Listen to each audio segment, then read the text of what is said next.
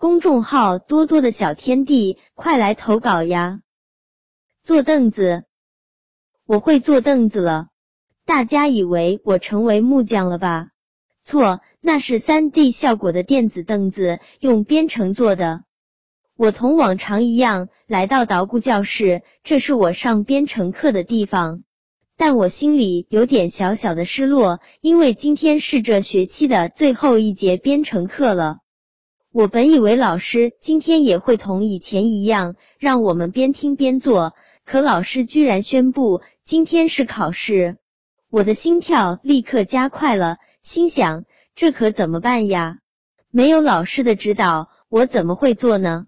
老师让我们做的东西不会很难吧？正想着，老师把灭火器、锤子和凳子等物摆放到桌面上，让我们自己选。当我犹豫不决，不知道选哪个的功夫，别人都选好了，桌面上只剩下了凳子，我无可奈何，只好选它了。我仔细观察了老师的凳子，这凳子有点像安了轮子的工字。可以用二个扁半圆形和一个正方体或者圆柱体加轮子组成。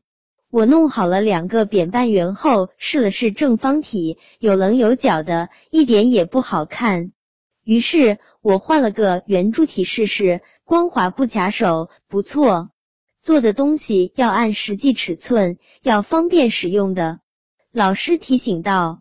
我心里更紧张了，拿着尺子的手都有点发抖。一点五厘米、四厘米、三十厘米，我先用草图工具，再放样，最后修改细节。终于，凳子的工字形出炉了。那怎么做轮子呢？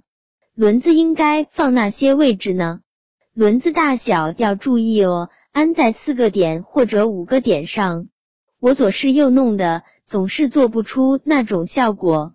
后来，经过老师的指导，我终于完成了会滑动的工字形凳子。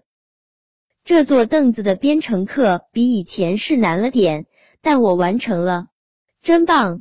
我会继续努力的。